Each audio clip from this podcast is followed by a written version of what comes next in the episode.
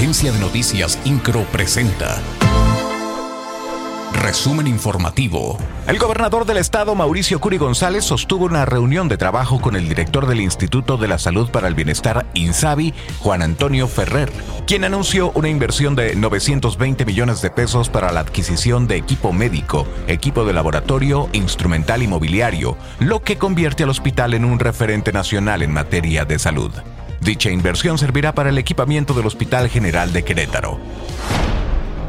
La titular de la Secretaría de Educación, Martelena Soto Obregón, dijo que esperan que pronto se pueda solucionar el conflicto en la Universidad Autónoma de Querétaro. Esto luego de que la mañana del viernes alumnos tomaron las instalaciones de la universidad para exigir que se atienda el caso de una alumna que denunció ser víctima de acoso por parte de otro alumno de la Facultad de Ciencias Políticas y Sociales.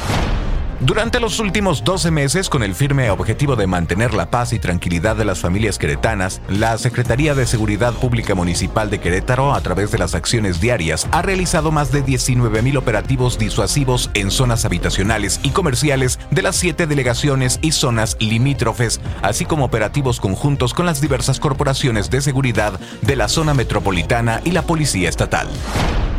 Con una afluencia de poco más de 19.000 asistentes entre corredores, participantes y espectadores, concluyó con saldo blanco el Querétaro Maratón 2022, desarrollado en vialidades de la capital y de los municipios de Corregidora y El Marqués. En el operativo de seguridad participaron cerca de 800 elementos y más de 230 unidades de la Policía Estatal y las Secretarías de Seguridad Pública de los municipios de Corregidora y Querétaro.